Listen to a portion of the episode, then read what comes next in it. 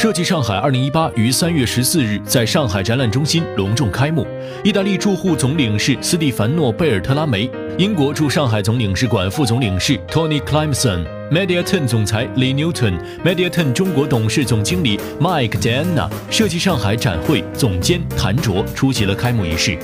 本届设计上海开创性地创造了两个帐篷区，将展览面积增加至两万五千平方米，是自创办以来规模最大的一届，也是上海展览中心历史上规模最大的展会。开幕当日，单日访问人数达一万零两百三十七人，创下历年来首日观展最高纪录。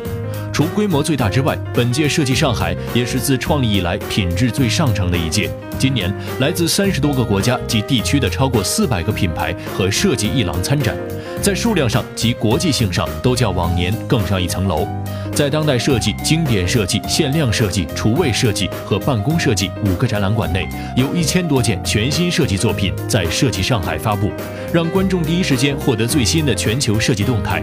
展馆现场设有一个论坛区、三个设计趋势发展区、二十个互动装置内容、三个设计大奖，共同呈现最精彩的先锋设计理念，还有众多场内场外的设计活动，共同助推早春上海的设计风潮。而特别设立的买家邀约计划，也增进了专业买家和展商之间的交流，帮助达成商业交流和交易。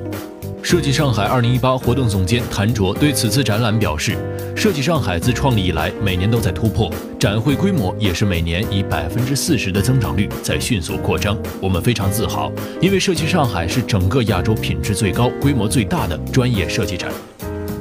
二零一八是我们的一个里程碑，今年无论是参展品牌数量、质量，都比去年有所提高。现场大量的互动装置、精美的餐饮休息区都让人耳目一新。我相信，在这个美好的春天，今年的设计上海一定会给大家带来很多惊喜。